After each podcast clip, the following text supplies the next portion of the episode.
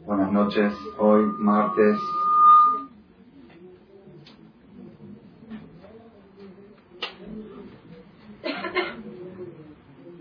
diecisiete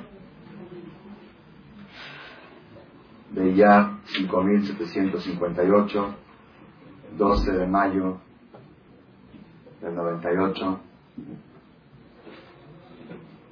día treinta y dos del Homer ya lo podemos decir porque ya lo contaron en Arbit.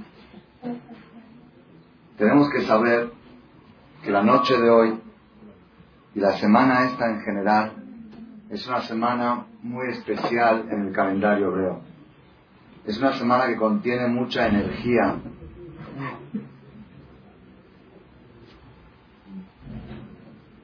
Es una semana que contiene cosas muy positivas para cada judío y judío en particular y para el pueblo de Israel en general. Voy a desarrollar un poco de sentimientos que tengo acerca de esta semana y después lo vamos a relacionar con el tema principal de la conferencia. Estamos nosotros en la quinta semana del Homer. ¿Es la quinta semana? Hoy dijimos 32 días del Homer, que son cuatro semanas y cuatro días que estamos en la quinta semana. Cada semana del Homer y cada día del Homer tiene una representación, independientemente de la mitzvah de contar el Homer, una representación cabalística muy fuerte, muy profunda, como está escrito en el Zohar Kadosh. El Zohar dice que los 49 días del Homer, las 7 semanas que se cuentan entre Pesach y Shavuot, son paralelas a los siete días que cuenta la mujer para limpiarse para su marido. La mujer después de estar, después de manchar, cuenta siete días limpios y el, octavo, la noche del octavo va a la tevilá, se purifica y se une a su marido. También el pueblo de Israel saliendo de Egipto estaban manchados con ideas egipcias, con conceptos egipcios, con filosofías egipcias. Siete semanas de pureza siete semanas de limpieza paralelas a los siete días de la mujer. Inclusive hay algunas opiniones que dicen que son tan paralelas que son las únicas dos mitzvot que la Torah dice contarás. Una es Usfartem Lachem, contarán ustedes. Y otra es Usfartem Lachem siete semanas. Y otra es Besafrala, la mujer contará siete días para purificarse. Hay opiniones que quisieron decir que la mujer cuando se purifica para su marido debería decir una verajá cada vez que se va a hacer la revisión. Baruch ata Hashem lo que no me deja olam, Hashem kideshanu betzivano al sefirat nekim. Por contar los siete días de la mujer. ¿Por qué no dice la verajá? No, porque si llega a manchar el otro día, entonces toda la cuenta no sirvió. Entonces fue verajá de batalá. Entonces por eso, como no es segura la cuenta, por eso no se dice verajá. Pues si no fuera por eso, tiene fuerza de sefirá, de zafiro. Zafiro quiere decir brillo. Sefirá y zafiro tienen similitud. En la Kabbalah, cada número del 1 al 7 representa una fuerza, una energía. No voy a darles clase de Kabbalah hoy. Yo no sé Kabbalah tampoco, pero poquitas chispas de temas. Cuando estamos en las siete semanas entre Pesach y Shavuot, si es permitido asomarse un poquito y saber qué es lo que está sucediendo. Siempre lo que es en la Kabbalah, el número uno representa una energía, el número dos otra, el número tres. Número uno representa lo que es Gesed, lo que es la mano derecha, lo que es la benevolencia. Número dos representa lo que es Geburah. Geburah quiere decir rigurosidad, estrictez, seriedad, severidad. Cuando Dios se conduce con, con severidad con las personas, está usando la mano izquierda, está usando el número dos. Cuando se conduce con Gesed, con benevolencia, es número uno. Abraham vino, es número uno. Fíjense que tenemos siete patriarcas, siete patriarcas en Sukkot, Abraham, Isaac, Jacob, Moshe, Aarón, Yosef y David. Son los siete patriarcas, siete uspizim. En las acafot que hacemos en Simchat Torah, la primera acafá es de Abraham, la segunda acafot, los que rodeamos la Teba, la primera de Abraham, la segunda de Isaac, la tercera de Jacob, y hay un rezo que se dice después de cada acafá que por Zehut de Abraham vino pueda traer yo hacia mí la benevolencia divina. Son todos conceptos no quiero extenderme ahora. El número uno, Abraham vino es benevolencia. El número dos, Isaac es severidad. Isaac puso el cuello para que lo degollen. Número tres es Jacob. Jacob es, ¿qué es? Tiferet. Tiferet quiere decir la belleza. ¿Qué es la belleza? La belleza es el equilibrio entre el uno y el dos. Ni muy Gesed, ni muy número uno, ni muy número dos, sino el equilibrio. Según la Kabbalah, la mano derecha es Abraham, la mano izquierda es Isaac y el cuerpo es Jacob. El cuerpo es el centro, que no se va ni muy a la derecha ni muy a la izquierda. Después viene el número cuatro, que es Moshe Rabenu. Moshe Rabenu representa el pie derecho, el pie derecho Netzach, en la Kabbalah es Netzach, Netzach quiere decir eternidad. Y el número 5 en la Kabbalah, ¿quién es el número 5? Aarón Cohen. Aarón Cohen es el número 5. ¿Qué representa Aarón Cohen? ¿Quién no sabe qué representa Aarón Cohen? Es Oheb Shalom Berodev Shalom. Aarón Cohen es el símbolo de la paz. Aarón Cohen era el que separaba entre el pueblo de Israel le decía a Hashem, que te bendiga, Dios te proteja, y eras Beasem Leja Shalom. Después el número 6 es Yosef Atzadik, la conferencia de la próxima semana, Hashem. El número 7 es Malhut, David Amelech, que nació en Shavuot y murió en Shavuot. ¿Okay? Entonces todo lo que es uno, cuando ustedes quieran relacionar el uno, relacionenlo con Abraham Avino y con benevolencia. Lo que es dos se relaciona con Isaac y con rigurosidad. Lo que es tres con Jacob. Lo que es cuatro con Moshe. Y lo que es cinco. Y así está en el Talmud. No quiero ahorita extender mucho. El día domingo es de Abraham. El día lunes, lunes es riguroso. Por eso el lunes no es buen día para muchas cosas. El lunes no es buen día. La Gemara dice que el que nace el día lunes va a ser una persona de muchos pleitos que va a ser una persona muy conflictiva. Pero no queda así, no queda así. Después aquí Emilio le va a explicar. Pero de todos modos, el número dos, el día lunes fue el único día que en la creación del mundo, el día lunes en la creación del mundo no está escrito quito, no está escrito qué bueno. El único día que no dice qué bueno, por eso el lunes no es buen día para estrenar cosas, casas, campos. Siempre el lunes mejor no.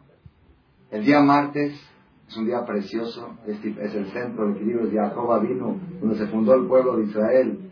Por eso Marte está dos veces escrito aquí todo en la creación del mundo. El día miércoles es Moshe Rabenu, porque la dice que nace miércoles va a ser, así se llama, va a ser luz brillante e inteligente. ¿Por qué? Porque el día miércoles fueron creados el sol y la luna, los astros, los que iluminan al mundo. Y Moshe Rabenu fue el que bajó la Torah, que iluminó al mundo el que nace el día miércoles tiene cercanía, no quiere decir que sin estudiar va a llegar a ser jajam, pero si estudia, tiene la posibilidad de llegar a niveles muy altos de lucidez y brillantez. Y el que nace el día jueves va a ser un hombre de Aarón Cohen. No por nada, yo no sé si tiene que ver, pero de algún lado salió que el jueves social. Entonces, no, sé de dónde salió. De verdad no sé quién inventó que jueves social. Acá no hay casualidades. Dios manejó de manera que la gente se le ocurra que el jueves sea un día social, porque Arona Cohen a qué se dedicaba. Arona Cohen se dedicaba a unir cuando veía dos personas que estaban enojados, que estaban peleados por algo. Arona Cohen se dedicaba a pacificarlos. ¿Qué le decía?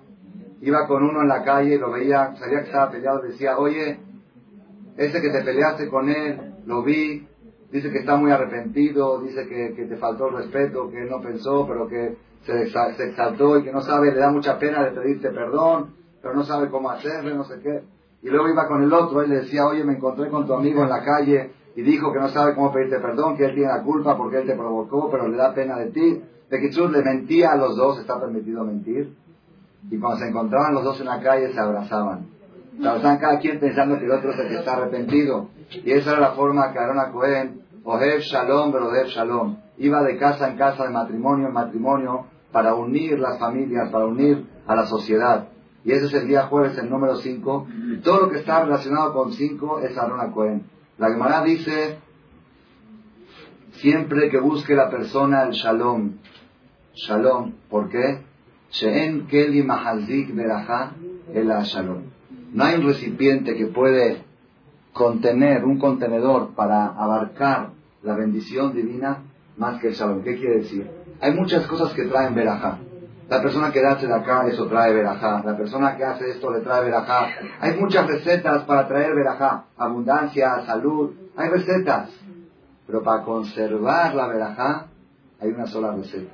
Si tú llenas un barril, lo llenas con vino, vino, vino carísimo, lo vas llenando y tiene una perforación abajo, aunque llenes y vuelvas a llenar, al final está vacío. ¿Por qué? Porque el Kelly, el recipiente, el Loma Hazik, no puede contener, no puede conservar lo que está recibiendo. Recibir verajá es muy importante. Jajam, denme una verajá, date una capa que tenga flaján, todo es bueno. Pero si no hay shalom, no hay quien conserve la verajá. ¿Dónde aprendemos esto? Del pasú que dice, Hashem os le amó Dios fuerza a su pueblo le dará. Hashem yevarej amor a shalom. Dios bendecirá a su pueblo shalom, con la paz. ¿Qué quiere decir? Hashem va a bendecir a su pueblo, pero no, no es suficiente que le dé bendición, si no les da recipiente para que puedan entonces shalom. Con shalom, Hashem va a hacer que la verajá que Él les manda se conserve. Entonces, cuando estamos tratando del número 5, cuando estamos entrando en la semana quinta del Omer, no entramos, estamos en el medio, en el centro de la semana quinta del Omer. Hoy es exactamente el mes, si tienen siete días la semana, esta noche es el centro del Shalom. Son tres de un lado y tres de otro, y es la vela central, como la menorá que tiene tres de un lado y la vela central. Esta noche es el menos cinco, se puede decir. La quinta semana del Omer, estamos en el centro de la semana. Entramos ahora martes en la noche, el día 32 del Omer. Tenemos que saber que tiene mucha energía y mucha fuerza para que la persona pueda traer sobre sí ese concepto tan precioso que se llama Shalom. Ese concepto que es el recipiente para poder conservar en el conservador, para conservar todas las bendiciones divinas. Por eso la persona que quiere de veras apegarse al concepto Shalom, al concepto paz, ¿qué es paz? ¿Qué es Shalom? Mucha gente cree equivocadamente, ¿qué quiere decir? Dice, Baruch Hashem, ya tengo Shalom Bait. Ya tengo Shalom Bait con mi mujer, ya me llevo bien. ¿Qué es Shalom Bait? Antes nos peleábamos, discutíamos, yo quiero ir acá, yo quiero ir allá, y peleábamos. Ahorita Baruch Hashem no peleamos. Cuando discutimos, bueno, hoy vamos acá y mañana vamos allá.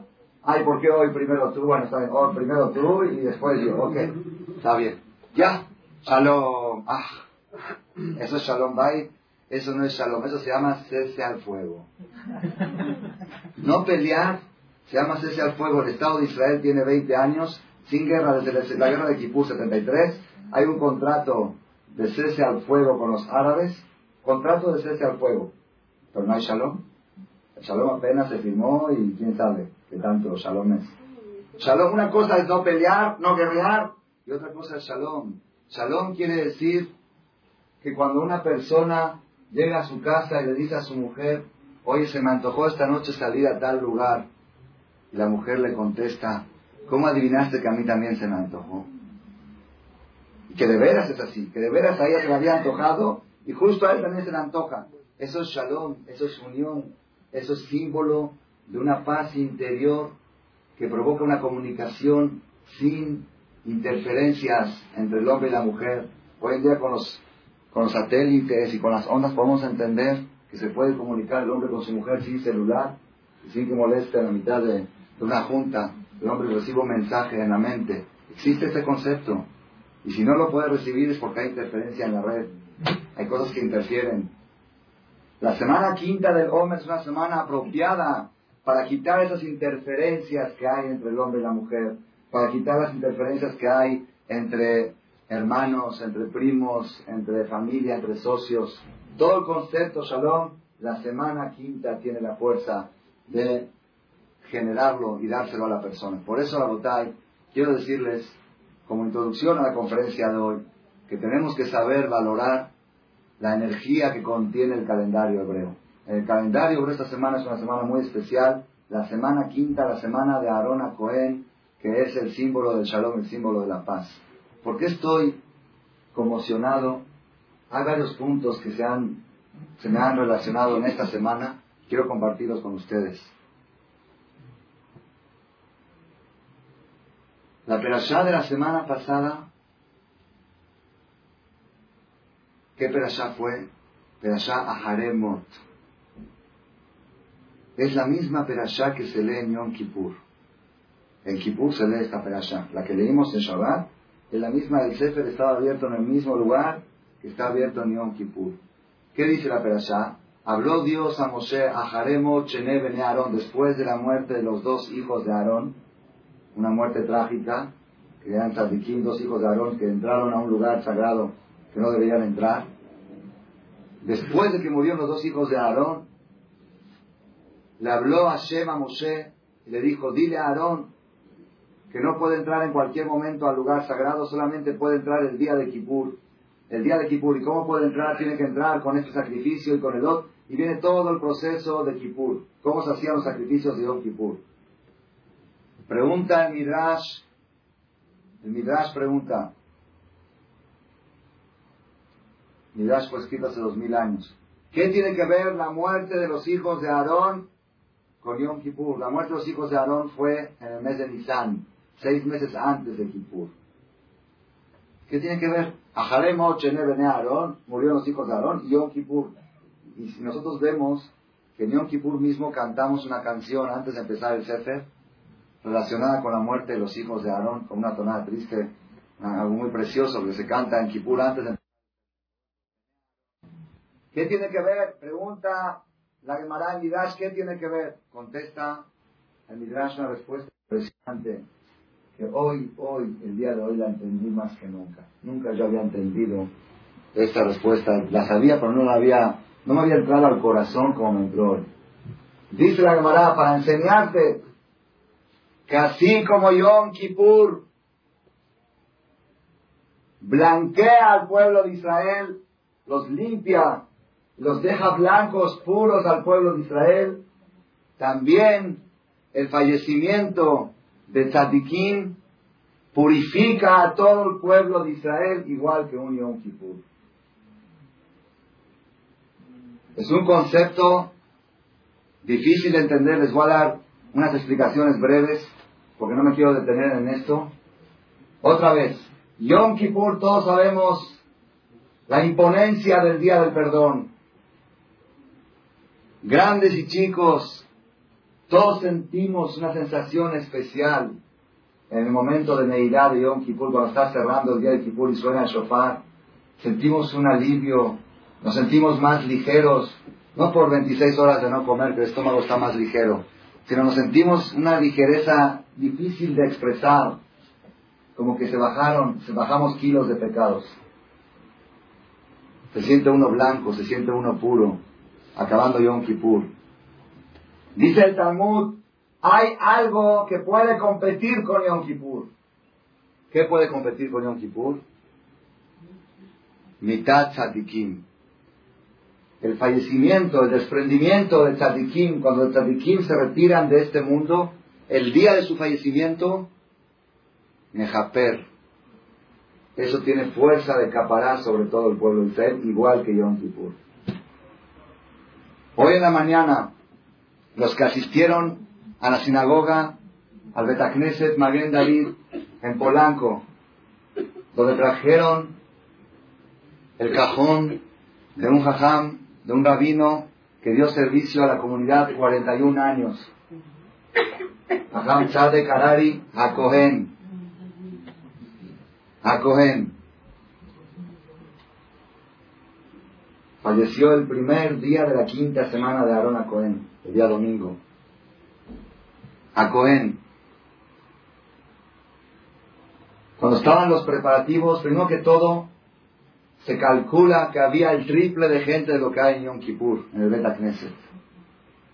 Impresionante la cantidad de gente que había, a pesar de muchos que no pudieron llegar. Una de las cosas que me impresionó es una cosa exclusiva que se hace solamente cuando fallece un jajam grande. Se agarra el cajón y se lo mete adentro del Bet Knesset. al lado del Sefer Torah. Así está escrito en Shulchan Aruch. Se coloca el cajón en el mismo lugar donde el Jajam se paraba a dar discurso, a dar de la y a, rezar.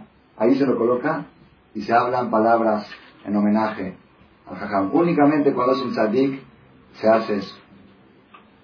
Por lo tanto, por lo tanto, como van a meter el cajón adentro del knis, todos sabemos que un cohen no puede permanecer bajo un techo donde hay un muerto. Entonces los kohanim tenían que quedarse afuera en las escaleras del knis, en la entrada. Mientras hacían los preparativos, iba llegando la gente, el locutor repitió por lo menos 30 o 40 veces. Los Kohanim deben de permanecer afuera para que cuando entre la mitzvah, si no es cada segundo y segundo que están bajo el techo, es un pecado. El Kohen no puede entrar al panteón y no puede estar bajo el mismo techo donde hay un muerto. Kohanim afuera, Mashallah Ben Porat Yosef, cientos de Kohanim allá afuera, esperando la mitzvah. Inclusive uno de los dirigentes de la comunidad muy importante tenía que dar un discurso, lo dio desde afuera, con micrófono inalámbrico, porque no podía entrar. Yo me impresioné mucho, ¿por qué? Porque la perashá de la semana pasada es la perashá de Yom Kippur, Aharemo, Chene Bene Aarón, después de la muerte de los hijos de Aarón, donde la, la Gemara dice que la fuerza del fallecimiento de Tzadikim tiene la misma fuerza de Yom Kippur. ¿Y la perashá próxima cuál es? Vayomer Hashem el Moshe, Emor el Kohanim, Bene Aaron, Lenefesh lo itama be'amab. Dile a los Kohanim que no pueden acercarse a un muerto. Así están la perashá de la semana que viene. Ábranlo y fíjense. La semana pasada leímos Yom Kippur y fallecimiento de los hijos de Aarón y la próxima semana, yo le iba a decir al locutor, ya no anuncie, agarre la perashá y lea lo que leímos ayer en el, el lo vamos a leer el jueves y el Shabbat. ¿Qué dice? La solamente, hay que decía el, el, locutor, decía solamente los hijos, aunque son Kohanim, y los hermanos, aunque son Kohanim, pueden entrar, porque el otro dice, Kim Lisheroa Karo Belav, solamente a su familiar más cercano, Leimou Abismo amado su papá, su hijo, o su hija, o su hermano, o su hermana soltera. Hay siete familiares que el Cohen puede tocar cuando fallecen, solamente siete. Todos los demás no. Entonces, ¿para qué tiene que estar anunciando el locutor? Que agarre la pedazo que la lea. Hay, hay aquí algo, hay una fuerza muy grande. Los que estuvimos ahí en el TNIS, yo tenía programado una conferencia en una escuela a las 11 de la mañana y dije, voy a entrar cinco minutos para cumplir, me voy a salir. Era imposible despegarse de ese lugar. Lo que se sintió en el momento que tocaron el shofar antes de retirar la cama del knis, en la temblorina que le agarró a la gente, las lágrimas, las canciones de Yom Kippur que cantaron ahí, esa sensación, ese se sintió, yo sentí diez veces más que Yom Kippur. En Kippur no llegué a sentir eso. hoy entendí lo que dice la Gemara, que el fallecimiento de los tzadikim puede blanquear el corazón de los judíos mucho más, o igual o más que Yom Kippur. Hoy se sintió Yom Kippur en toda la colonia. Este concepto, este concepto de mitad tzadikim de Japeret, es un concepto muy profundo. No quiero en este momento extenderme, pero mi maestro, Rabbi Udal Shlita, una vez nos dio una explicación. Yo era chavo y todavía no entendía bien, todavía no creo que lo entiendo bien y se lo voy a transmitir a ustedes más o menos tal cual como él lo dijo. Él dijo así, lo que es Yom Kippur. Yom Kippur es el día en que se une el cielo y la tierra. Se une lo espiritual con lo material. El día en que el pueblo judío se desprende de todos los conceptos materiales, comida, bebida, sexo, zapat, vestimenta, todo se desprende de todo y se comunica con el Creador. Es el día en que el cielo baja y la tierra sube y se juntan. Y eso es lo que provoca la capará. La capará, la expiación de Yom Kippur, viene de la unión de lo espiritual con lo material, la comunicación. Dice, el día que fallece un tzadik, el tzadik, la neshama, el alma de él, provoca la misma comunicación entre el cielo y la tierra que provoca Yom Kippur. Y esa comunicación es la que expía sobre todo el pueblo de Israel. Hoy se sintió esa comunicación. Quiero seguir hablando de esta semana porque sigo conmocionado Mañana en la noche, todos sabemos que en el pueblo de Israel se celebra una gran fiesta, una gran fiesta. En todo el mundo, en Eres Israel, en Mirón, se estiman un millón de personas que van mañana noche a festejar Lag Omer, la fiesta del Lag Omer. Lag Omer, a partir del Lag Omer se termina el luto del Omer, donde no se permiten hacer bodas y empiezan a hacerse bodas. Mañana noche mismo ya hay bodas en Israel. Aquí hacemos domingos, con Israel hacen todos los días. Mañana, miércoles a la noche ya hay bodas. Aquí en México, en, las sinagogas, en muchas de ellas, se hacen fiestas con música, con encendido de velas, con bailes. ¿Qué es mañana a la noche? Lagba Omer. ¿Qué es Lagba Omer? Lagba Omer es el día del aniversario del fallecimiento de Rabbi Shimon Bar Yochai. Rabbi Shimon Bar Yochai, Ataná Kadosh, hace dos mil años aproximadamente, aquel Rabbi Shimon Bar que fue perseguido por los romanos a muerte y se escondió en una cueva 12 años, lo estaban buscando, él ya era una cerquedad de los romanos que decían, lo tenemos que capturar y ofrecían rescate por su cabeza. Y él estuvo escondido 12 años en una cueva, él y su hijo Rabiel Azar. Y en esos 12 años estudiaban Torah todo el día que pueden hacer dentro de una cueva más que estudiar Torah. Se quitaban la ropa, se enterraban dentro de la arena para que la ropa no se les eche a perder, que puedan rezar con ella solamente para rezar. Se salían, se vestían y rezaban. En el momento del estudio se metían dentro de la arena, se cubrían todo el cuerpo con arena y estudiaban Torah. 18, 20, 22 horas al día. Y ahí fue cuando se descubrieron los secretos de la Torah, de la Kabbalah. El Zohar, el concepto Zohar, ustedes han oído mucho lo que es el Zohar. El Zohar es la fuente de la Kabbalah. Torah Tanistar, la Torah de la mística judía, que es muy peligroso acercarse a ella sin la preparación necesaria. Antes de los 40 años no se puede estudiar Kabbalah. Así está escrito en el Arizal que no se atreva la persona a meterse a la cabana antes de 40 años, no de edad, de estudio. 40 años de estudio de Torah normal, ya que estás bien cargado de Torah, tienes tu corazón preparado. La Gemara dice el Talmud que hubo cuatro tajamín que se metieron a la Kabbalah, uno de ellos se volvió loco, uno de ellos se murió, otro de ellos renegó a Dios, acabó renegando, que cuando falleció lo enterraron salía humo de su, de su tumba, del Geinam, del, así traen. Y el cuarto, y el cuarto de ellos, Rabbi Akiva, Nishnas Beshalom, Beatzah Beshalom. Entró en paz y salió en paz. Es muy peligroso meterse a la caballería. Yo conozco gente nuestra en la actualidad también que han tenido una muerte prematura y algunos la adjudican porque se les fue la mano y se metió en la cabalá antes del tiempo. No quiero mencionar ni nombres nada de eso, pero es peligroso. Es peligroso. De todos modos, nosotros, aunque no estudiemos Kabbalah, pero 80% de las cosas que hacemos están basadas en la Kabbalah. En las velas de Shabbat, en las costumbres del Kiddush, en, decenas de cosas, costumbres de la sinagoga. ¿Por qué el Sefer Torah tiene que estar ahí, la Teba en el medio, la, la posición que se colocan las cosas en el Knis? Decenas de cosas, las doce ventanas que se hace cuando se construye un knis, las dos ventanas tienen representación, las siete acapos que damos en Simchat Torah, decenas de costumbres y cosas que hacemos están basadas en la Kabbalah. ¿Y la Kabbalah quién la descubrió?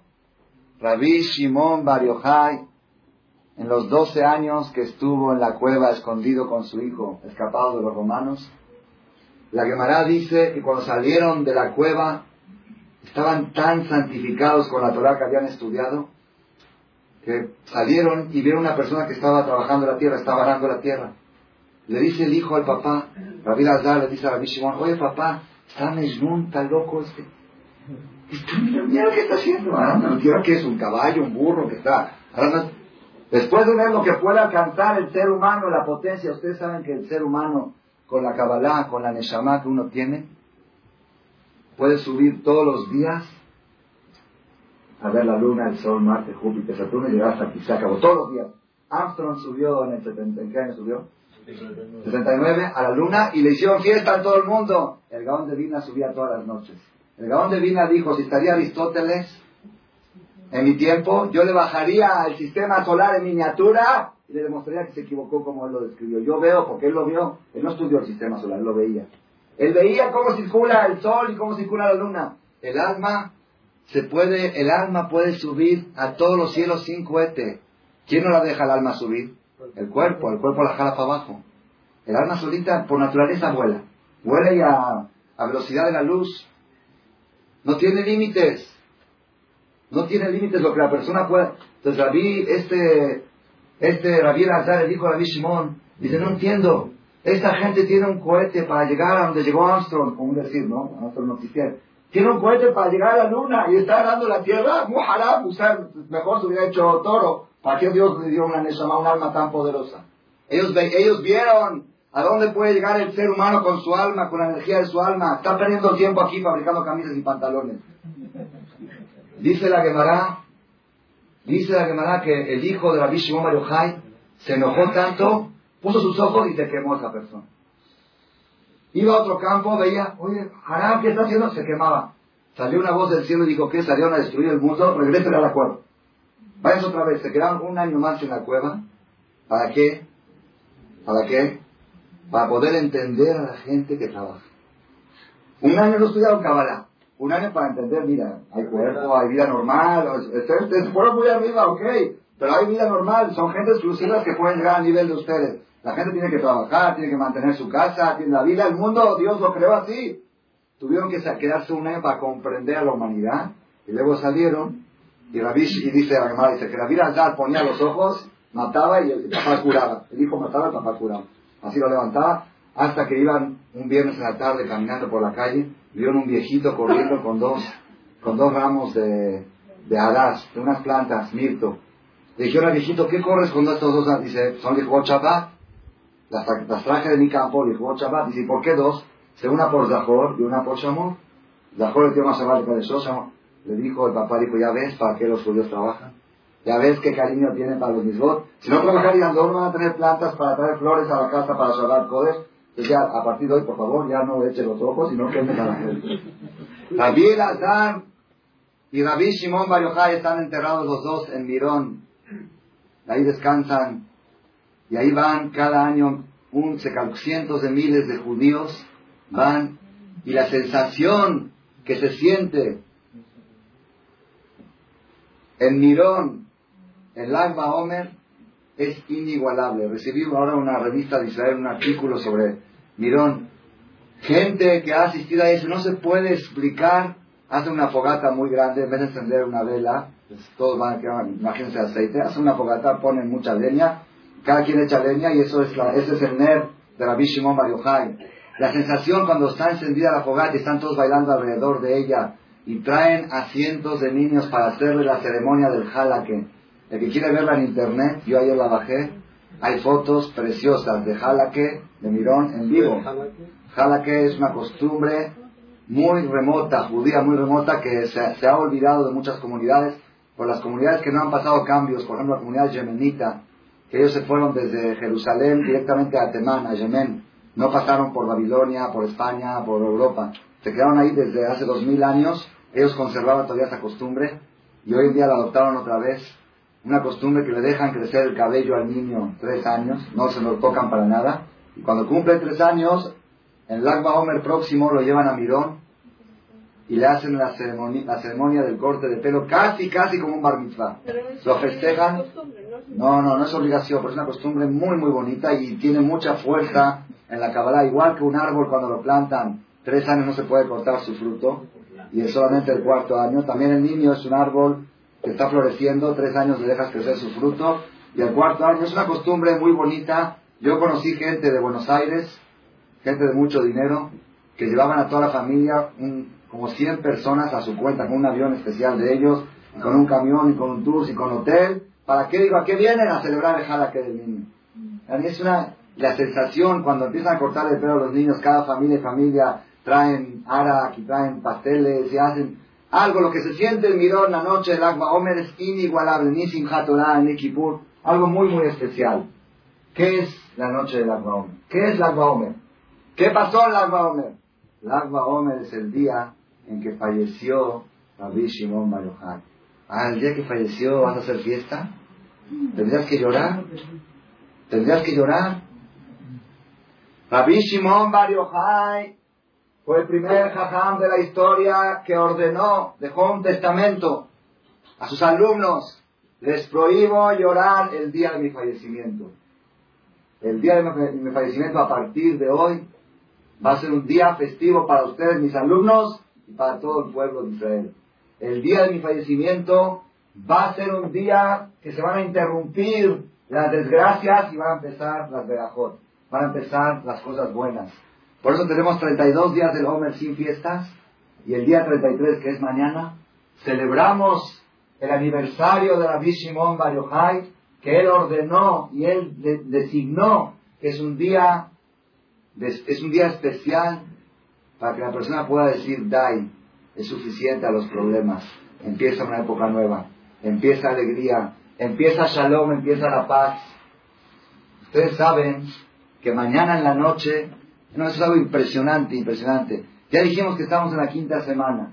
Estamos en la semana de Arona Cohen que representa la paz. La semana pasada leímos en la Perashá la muerte de los hijos de Aarón y Yom Kippur que son similares. La próxima semana vamos a leer que los Kohanim no pueden impurificarse a muerto. Hoy tuvimos el fallecimiento de un jajam que era de Kadari y era Cohen el jajam.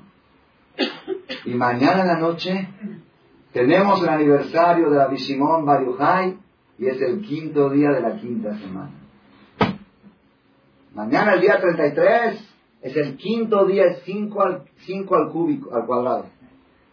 Al cúbico no. No es al cúbico, porque es jueves. Es jueves. Es 5 al cúbico. Mañana noche es quinto día de la quinta semana y el quinto día de la semana, porque es jueves, jueves social. Para Torah el día empieza la noche anterior. Para la Torah el día se cuenta. ¿Cuándo, es, ¿Cuándo empieza el sábado para la Torah? El viernes en la noche. ¿Cuándo empieza el domingo? El sábado en la noche. ¿Cuándo empieza el jueves? Mañana en la noche, el día jueves, quinta semana y el quinto día de la quinta semana. Shalom por shalom por shalom, la paz al público. La persona que quiera aprovechar esta energía, que no es casualidad que se juntaron, coincidieron todas las cosas, que este jajam que falleció hoy era Cohen, y que le hicieron un cabo a Torah, un honor jamás visto en la historia de México. La sensación de Yom Kippur, de blanqueamiento de capará que sintió la gente cuando tocaron el shofar ahí en el Knis, junto con la sensación que vamos a sentir mañana en la noche celebrando la Bishimon Bar Yochai, nosotros aquí en este Betamidrash tenemos seis años celebrándolo y cada año tenemos caras nuevas y la gente que viene, todos coinciden en el mismo punto. Sienten algo. El año pasado vinieron unos cuatro jóvenes chavos y a la una de la mañana después de tomar unas copas, John Jajam, pregunte usted, todas las discotecas de México nos conocen. Somos de lo más, no quiero decir la palabra. Con R empieza la palabra. Somos de los más del rebelde.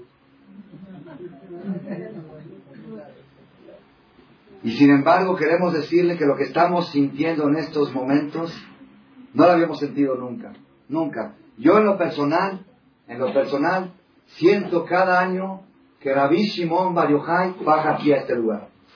Y a otros lugares también, pero aquí yo lo siento. Yo siento que él está aquí. Se siente algo muy, muy especial. Y viene Rabbi Shimon Bar con sus alumnos y lo vienen a acompañar a Abraham. Jacito va a venir solito. Tiene una delegación. Abraham vino, Isaac vino, Jacob vino, Moshe vino, las siete de las siete semanas, Aarón a Cohen, Yosef a y David a Melech. Y cada vez que encienden una vela de estas, se enciende de las siete Uspizim, hay una sensación muy especial y mucha gente en la revista que he recibido de Israel dice que decenas o centenas de personas han contado que han tenido milagros a partir del agua Omer. Una, una pareja que 14 años no tenía hijos. Un jajam le recomendó que vayan a Mirón el día del agua Ese año se quedó embarazada la mujer y a los tres años estaban cortándole el cabello al niño en Mirón. 14 años sin hijos. Como estos ejemplos, gente que se curó de enfermedades, gente que sanó su vida. El día del Agba Omer es un día de mucha energía, nada más. ¿Qué hace el Yetzerará? El Yetzerará se encarga. Estoy cansado y me duele acá y me duele allá. Siempre cuando hay días de mucha energía yo le voy a dar el tip, la receta. Cuando ve uno que le da flojera de algo es que es un día muy especial. Si te da flojera hoy de ir a la conferencia, es porque esta conferencia puede cambiar tu vida y el hecho la sabe y tiene miedo, ponle flojera o un poquito de dolor acá, o un pretexto cualquiera, que hoy me paré muy temprano, que mañana tengo esto. No nos dejemos llevar por los pretextos. El día de mañana en la noche es muy sagrado. 24 horas, desde el miércoles a la noche hasta el jueves en la noche, el Yehudí tiene que hacer este jueves un jueves social. Jueves social, ¿con quién? Con su familia. Jueves social con su mujer. Jueves social con sus hijos, con sus papás. ¿Qué día de las madres y qué día de las secuaradres?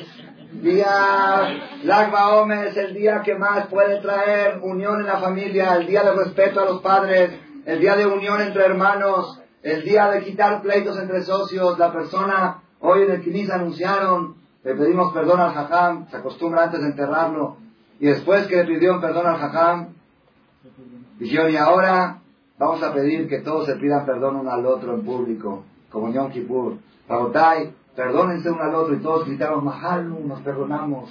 La semana de Arona Cohen es algo muy especial.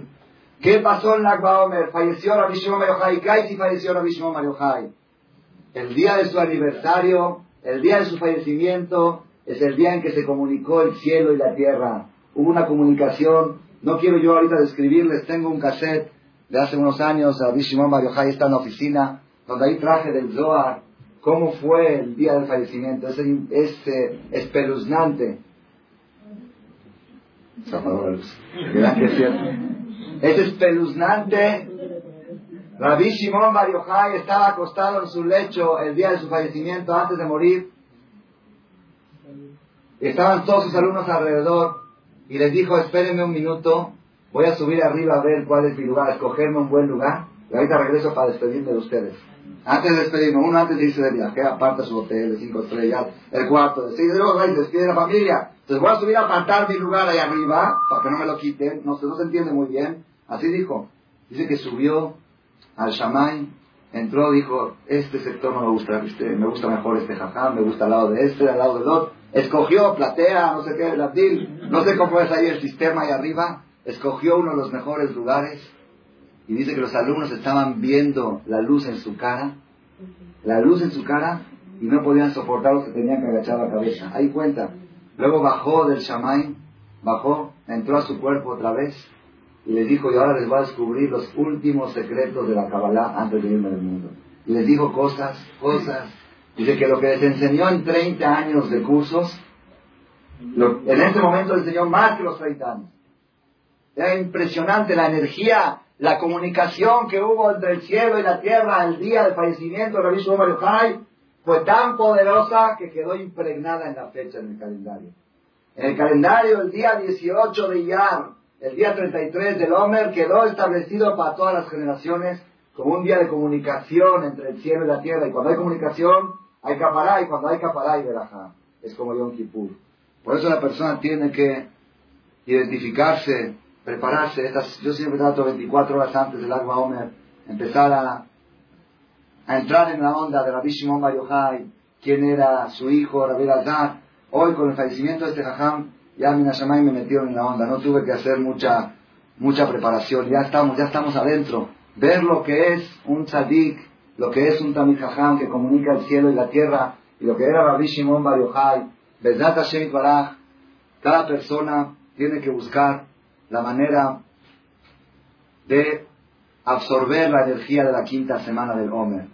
Y mañana el quinto día de la quinta semana y el jueves que es 5 por 5 por 5. Besat Hashem Baraj si nosotros logramos identificarnos, yo en mi vida personal he visto milagros a partir del Alba Cuanto más, para mí, dos pautas marcan mi vida, Yom Kippur y el Alba Así los tengo casi, casi en esa categoría. Es difícil poner a competir el Alba con Yom Kippur.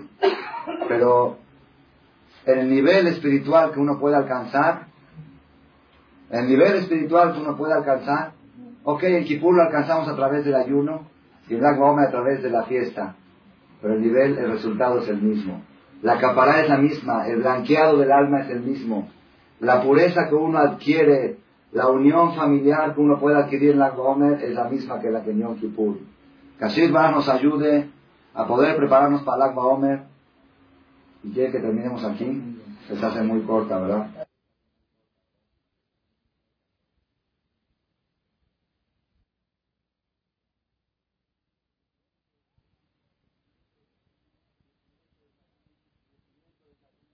fallecimiento de Sadikim, que está similar a Yom Kippur, lo que fue el suceso que pasó hoy en la comunidad de México, y lo que es la fuerza del Akba Omer.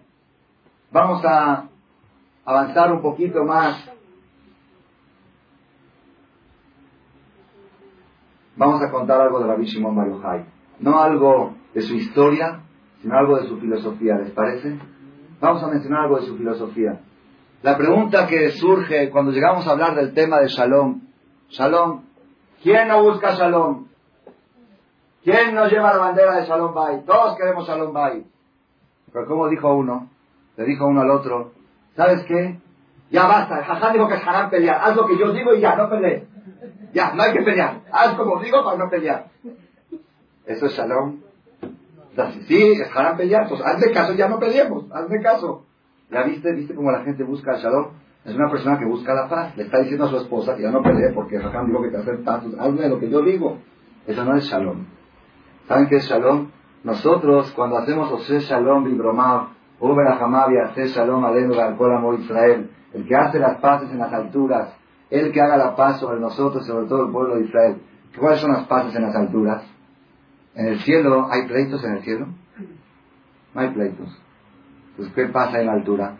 Dice la Gemara, Shamaim, el cielo, ¿de qué está compuesto Shamaim? Shamaim es Eshmaim. El cielo está hecho de fuego y agua. ¿Existe algo más contradictorio en la materia que el fuego y el agua? ¿O el agua para el fuego, o el fuego evapora el agua? ¿Pueden convivir juntos? ¿Pueden formar un techo, fuego y agua? Esta que lo formaron. José Shalom y Bromar. A veces la persona dice, yo con mi esposa jamás va a poder. ¿Por qué? Somos, somos opuestos, ¿no? ¿Ok? ¿Es más opuesto que el fuego y el agua? No creo. Sea, Shalom y Bromar, el que hizo las partes de las alturas, y agarró dos cosas tan opuestas y formó con ellas un techo, voy a hacer Shalom Aleno. El que haga las paces, ¿con quién dice la paz? Shalom, hay gente que dice, yo soy una persona muy pacífico, ¿qué?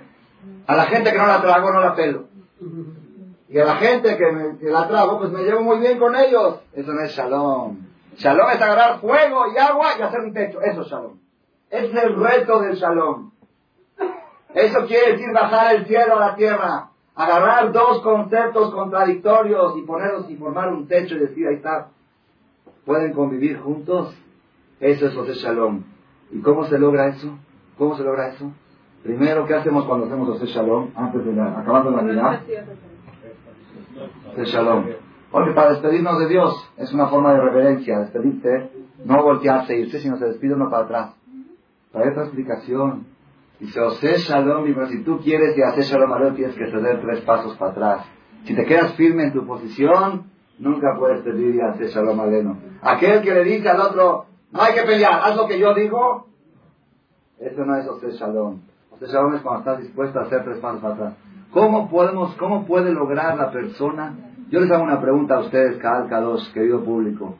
¿Ustedes creen que existe? Yo sé lo que ustedes están pensando. Ese concepto de juntar fuego y agua es solamente un concepto celestial. Ahí arriba se puede.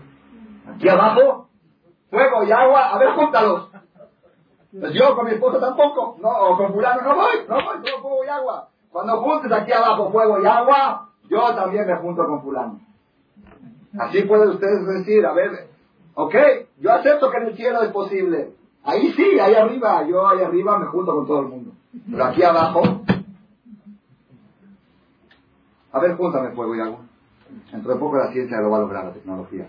Pero mientras no lo haya logrado, Cuando la ciencia logra aquí abajo juntar fuego y agua, voy a volver a, reconciliarme con mi mujer. O Pero mientras tanto, no, no va, no va, fuego y agua. O yo la pago a ella, o ella me evapora a mí. Depende de quién es el fuego y quién es el agua. Generalmente, según la Torah, el hombre es fuego y la mujer es agua. Así es un concepto aparte. ¿Cómo se puede lograr ese objetivo celestial? ¿Cómo se puede lograr? ¿Cómo se puede lograr? Fíjense, todos sabemos que la persona lo que quiere en su matrimonio es formar un solo corazón, Lev, Lev, un corazón. El pueblo de Israel cuando fue a recibir la Torah fue la única vez en la historia que todo el pueblo judío que Ish Belev con un solo corazón gritaron Nacer Benishma, todo lo que digas vamos a hacer. La única vez que se pusieron de acuerdo. Normalmente cuando hay dos judíos hay tres opiniones. Dos judíos, ¿cómo, cómo le hacen? No sé. 600 mil judíos que se pongan de acuerdo sin hacer juntas. Y con juntas no se ponen de acuerdo. Con juntas, ¿qué, qué deciden las juntas? ¿Volverse a juntar? Esas son las decisiones más importantes que toman las juntas. Y se decidió que se van a volver a reunir. Viene Dios, les propone al pueblo de Israel, aceptan recibir la Torah, déjanos pensarlo, nos vamos a reunir, el comité central, el comité este, el comité el otro, los, los jóvenes, los niños. Que Ishehat, Vayanu, Kolam, Yahdav, todo el pueblo gritó con una sola voz, que Ishehat, Belebehal, con un solo corazón, todo lo que diga Dios aceptamos. Única vez en la historia. Y a eso tenemos que buscar, por juntar todo, todo el corazón de los judíos como un solo corazón. Pero antes de buscar unir a todos los judíos, primero únete a tu mujer, primero únete a tu familia, primero forma un solo corazón con lo tuyo, y después vas creciendo con tus primos, con tus después con tus amigos, luego con tus vecinos, luego con los Yudín de México, luego con los Yudín de Estados Unidos, luego con los de Argentina, luego con los de... Te vas viendo hasta que llegues a formar un solo corazón con todo el pueblo de Israel. Pero primero empieza por lo tuyo, por tu techo. Lev. Lev. ¿Saben qué es Lev? Lev quiere decir corazón. Hoy estamos en el día Lev del Homer. Hoy estamos en el corazón del Homer. Corazón del Homer. Este Hidush, este Hidush se los debo a ustedes porque hace, nació hace menos de dos horas por dejud de esta conferencia. Si no fuera porque yo tenía esta conferencia, en mi vida hubiera logrado llegar a eso. De veras estoy impresionado. ¿Cómo se puede obtener shalom? ¿Cómo se puede la persona, cómo puede bajar el número 5 y agarrar a usted shalom y agarrar fuego y agua y formar un techo? Aquí abajo sobre la tierra. No se puede. Es un concepto celestial. Celestial, es de ahí arriba. La única forma que puedas aquí abajo juntar fuego y agua, ¿sabes cuál es?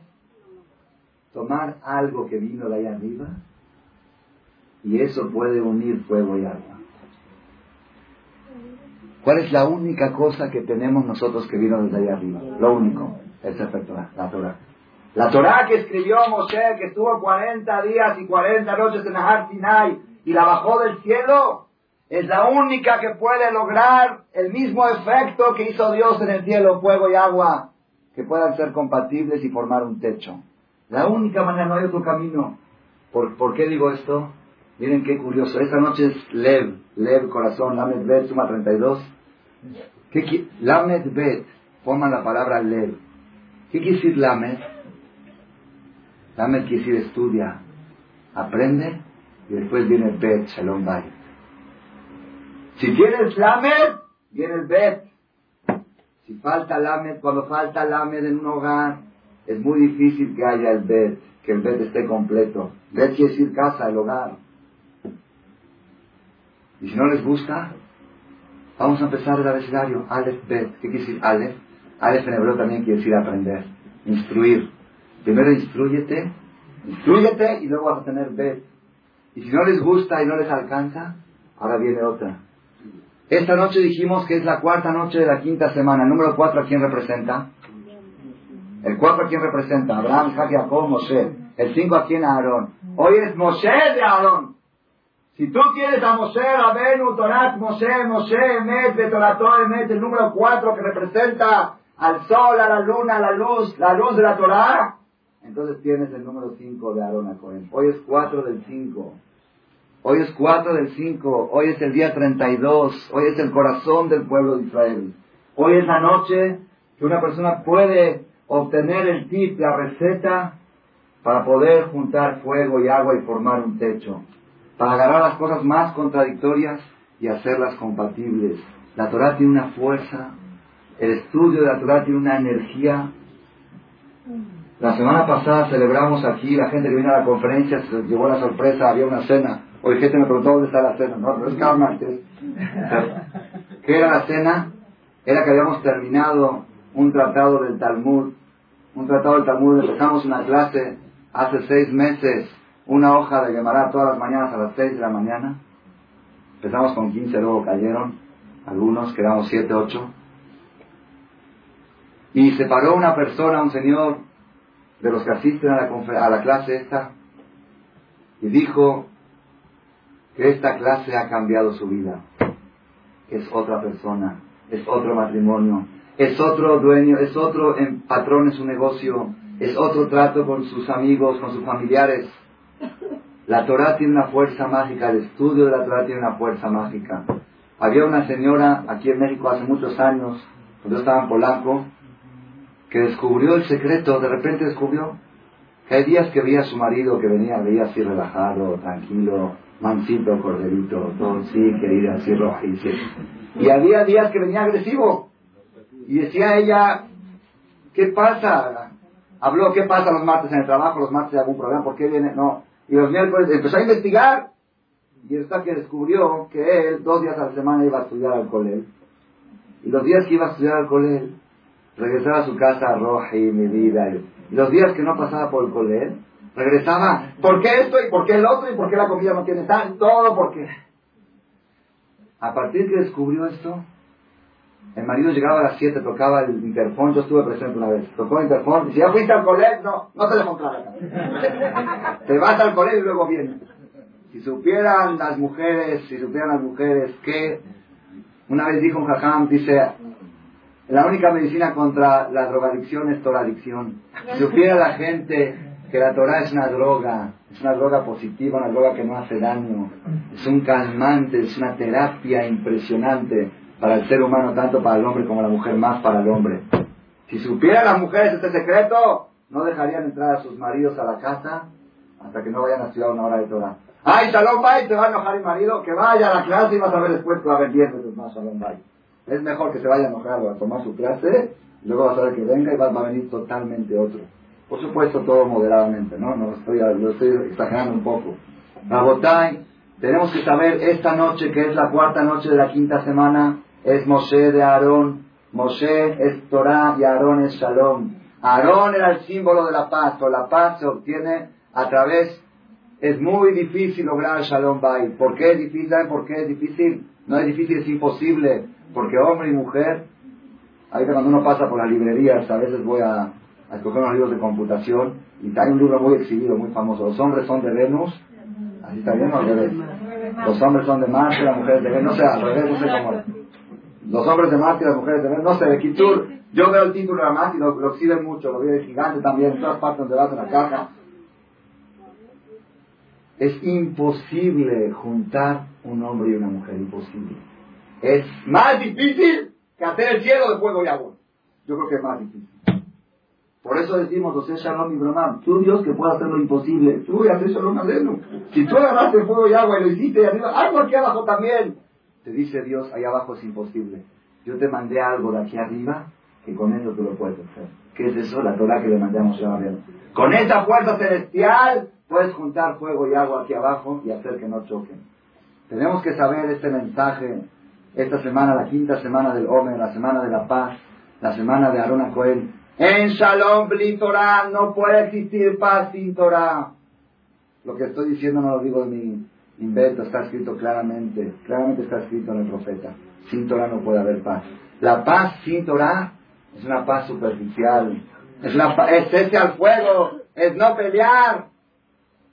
La paz de la Torah es unir las dos almas, unir los dos corazones, que no necesiten celular el hombre y la mujer, que use el celular para negocios, pero para él se comunican por telepatía, se puede llegar a lograr, hay gente que lo ha logrado. La Torah tiene una fuerza de unir la parte interna del hombre y la mujer. Los, ¿Quién es? El hombre y la mujer, está escrito en la Kabbalah en Zohar, son un solo alma. Si son un solo alma, ¿quién los divide? ¿Quién los divide si son un solo alma? ¿Quién los separa? El cuerpo. Cuanto más cuerpos son, más separación hay.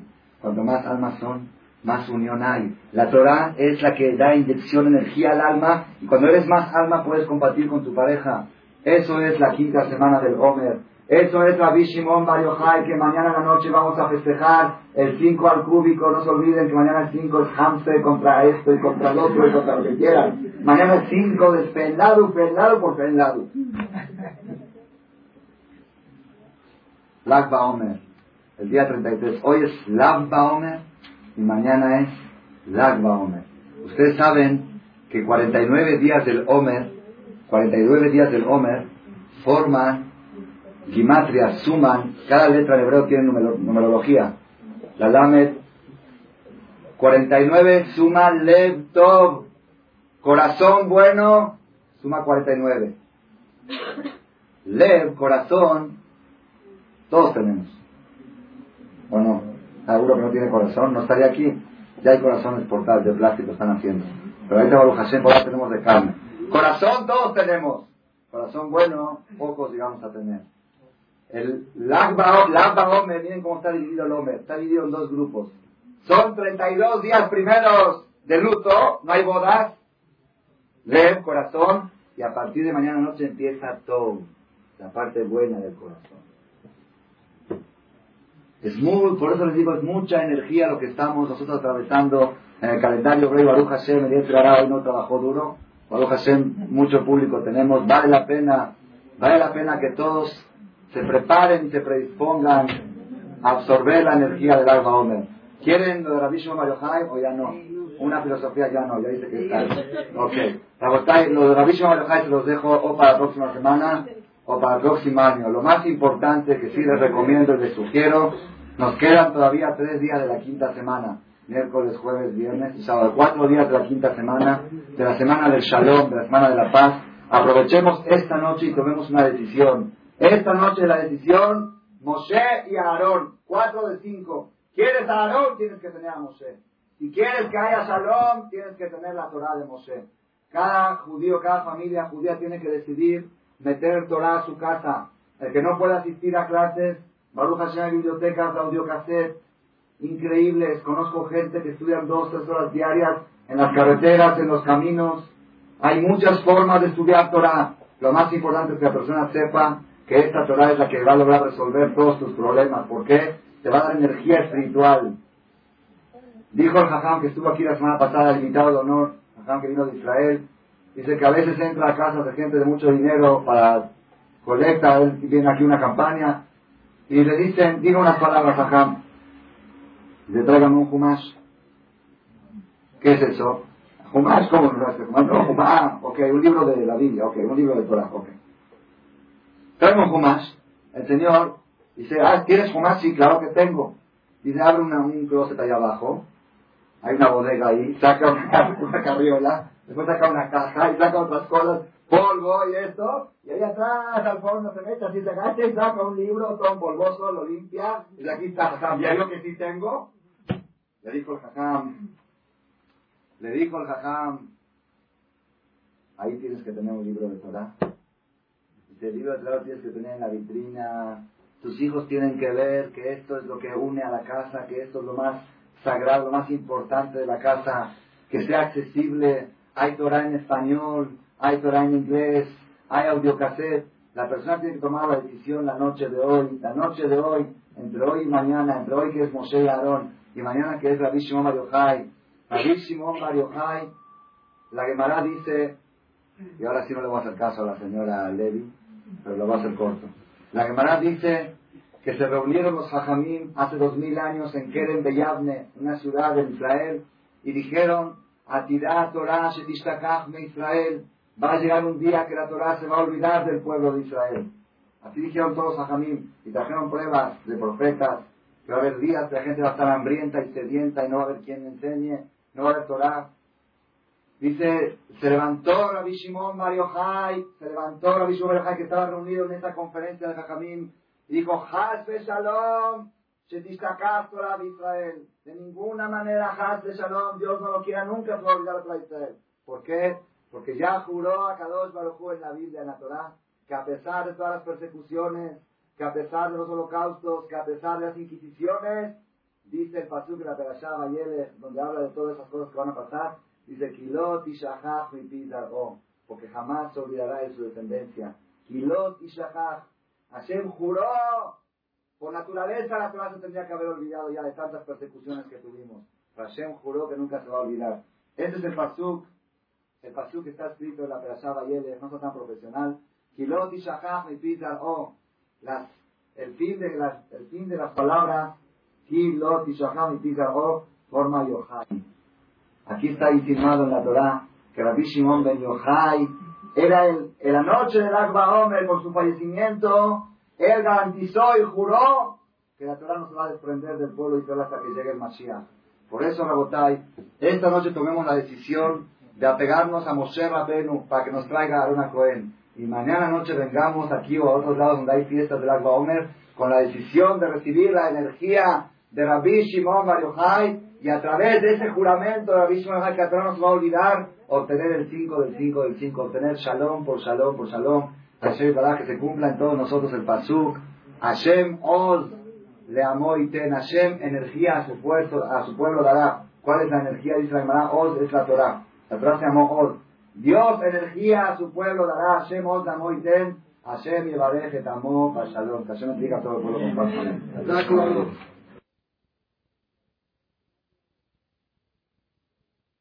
Gracias por su atención a este shiur del Rav Malek.